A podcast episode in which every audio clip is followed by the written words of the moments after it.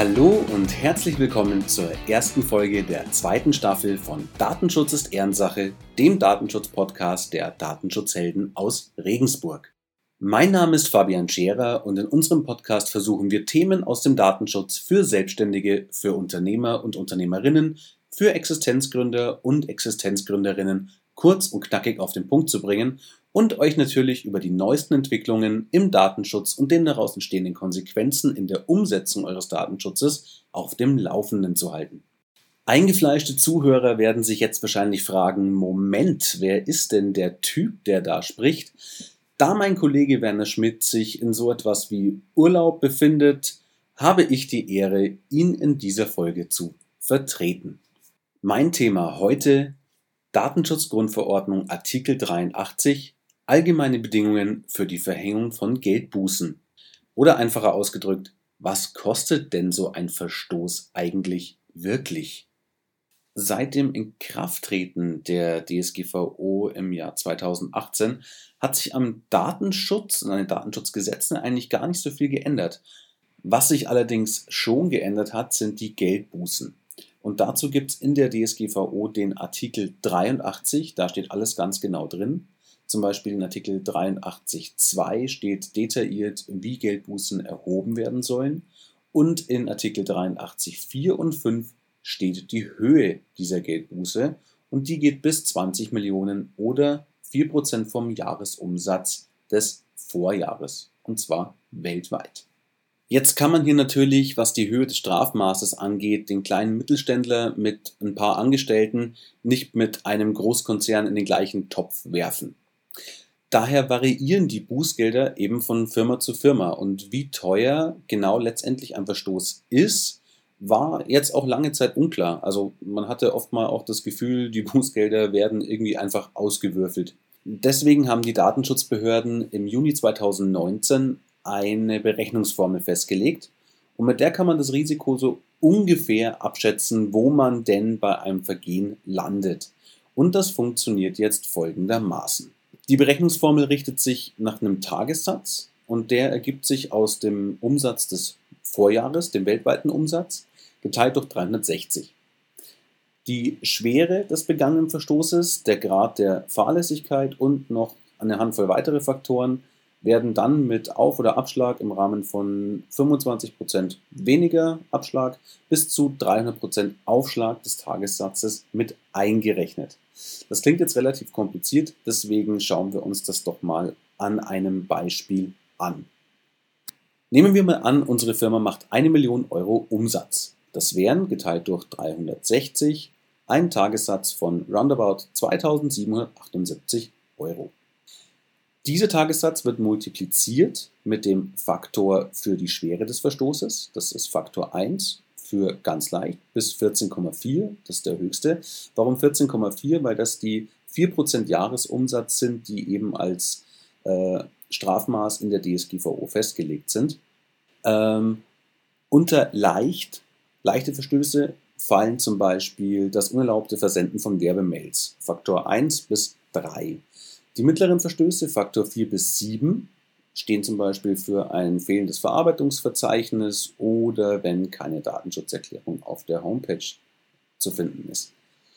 Schwere Datenschutzverstöße, Faktor 8 bis 11, gibt es zum Beispiel für unerlaubte Videoüberwachung von Mitarbeitern und sehr schwere Verstöße, Faktor 12 bis 14,4, wäre zum Beispiel das unerlaubte Handeln mit Gesundheitsdaten. Dann haben wir zur weiteren Berechnung das Thema Fahrlässigkeit. Für gering fahrlässige Vergehen heißt, es war eigentlich irgendwie schwer abzuschätzen, ob das jetzt ein Verstoß ist, gibt es einen Abzug von 25 Prozent. Keine Veränderung bei normaler Fahrlässigkeit heißt, hätte man vielleicht bei näherem Hinsehen erkennen können, aber jetzt nicht unbedingt. Dann gibt es grob fahrlässige Verstöße, die werden mit einem Aufschlag von 25 Prozent belegt. Also man hätte es eigentlich erkennen müssen, dass da was ist und hat einfach nicht genau hingeschaut. Und dann gibt es noch den Vorsatz, der wird mit 50% plus aufgeschlagen. Die dritte Berechnungsgrundlage neben Schwere und Fahrlässigkeit ist die Kooperation mit den Behörden. Wenn ich sehr gut kooperiere, heißt das 25% Abzug. Wenn ich mich sehr unkooperativ verhalte, können die Behörden bis zu 50% aufschlagen. Dazu das Thema Gegenmaßnahmen. Also wenn ich mich einfach in die Ecke setze und nichts tue, Aufschlag 50%. Wenn ich handle und versuche, den Schaden so gut wie es geht irgendwie zu beheben, kann man mir dafür 25% gut schreiben. Und dann noch als letzten Punkt, der wievielte Verstoß ist es denn? Beim ersten Verstoß kein Aufschlag, beim zweiten 50%, beim dritten 150% und wenn ich schon öfter mit dabei war, gibt es einen Aufschlag von 300%.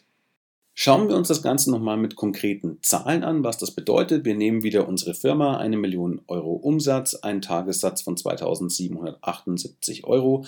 Wir nehmen einfach mal einen mittleren Verstoß an. Wir haben keine Datenschutzerklärung auf unserer Webseite. Ähm, zur Fahrlässigkeit würde ich hier tatsächlich schon zu Vorsatz tippen, weil das hat sich, glaube ich, inzwischen bei jedem rumgesprochen, dass eine Webseite eine Datenschutzerklärung braucht. Wir haben okay kooperiert, kein Aufschlag. Äh, wir haben nach Bekanntwerden zügig eine Datenschutzerklärung auf die Seite gestellt. Also sagen wir mal, die Gegenmaßnahmen waren auch okay, 0%. Und es war unser erster Verstoß, also auch kein Aufschlag. Und damit wären wir schon bei einer Strafe von 25.000 Euro. Diese Zahlenspiele könnt ihr euch natürlich auch selbst einfach durchrechnen. Sucht einfach in einer Suchmaschine nach DSGVO Bußgeldrechner und da habt ihr auf jeden Fall Treffer, durch die ihr euch mal durchklicken könnt. Eine Sache muss man dazu sagen, diese Berechnungsformel ist nicht bindend. Ähm, die deutschen Behörden haben entschlossen, sich weitestgehend daran zu halten. Also als grobe Einschätzung dient das ganz gut. Das finale Bußgeld kann dann vielleicht auch ein bisschen anders ausschauen. So, ihr seht, man kann sein Bußgeld, wenn es denn so weit kommen sollte, auch ein kleines bisschen durch Kooperation, durch Gegenmaßnahmen selbst beeinflussen. Und man kann natürlich, wenn man weiß, wie Bußgelder berechnet werden, auch sein Risiko ein bisschen abschätzen. Momentan ist eine datenschutzkomplizierte Zeit. Wir haben ähm, das Thema Privacy Shield. Hier gibt es viele Dinge, die unklar, kompliziert, was auch immer sind. Da lohnt sich vielleicht mal abschätzen zu können, wenn es denn zu einem Bußgeld kommen sollte. Wo liege ich denn da? Lohnt sich's? Lasse ich es drauf ankommen? Verantwortlich bin ich als Verantwortlicher immer noch selbst für den Umgang mit meinen Daten und für die eventuell drohenden Bußgelder. Genug mit Geldbußen. Mit dieser Info möchte ich dich in eine schöne Woche verabschieden. Ein kleiner Hinweis vielleicht noch zum Schluss. Es gibt Versicherer, die versprechen dir in ihrer Berufshaftpflichtversicherung DSGVO-Bußgelder zu versichern, solange dies nach geltendem Recht möglich ist.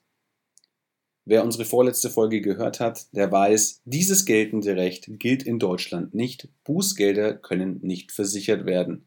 Also hier Augen und Ohren auf, wenn euch jemand so eine Versicherung anbietet und nochmal nachfragen, wie das dann ebenso ist mit dem geltenden Recht und ob es dieses geltende Recht auch in Deutschland gibt. Ich hoffe, wir konnten in dieser Folge deinen Datenschutzhorizont erweitern. Wenn es dir gefallen hat, lass uns gerne einen Kommentar da. Wenn du Fragen hast, lass uns gerne auch einen Kommentar da. Wenn dich mehr bei uns interessiert, schau bei uns auf der Webseite vorbei www.datenschutzhelden.eu. Danke fürs Zuhören, bis zum nächsten Mal und eine gute Zeit.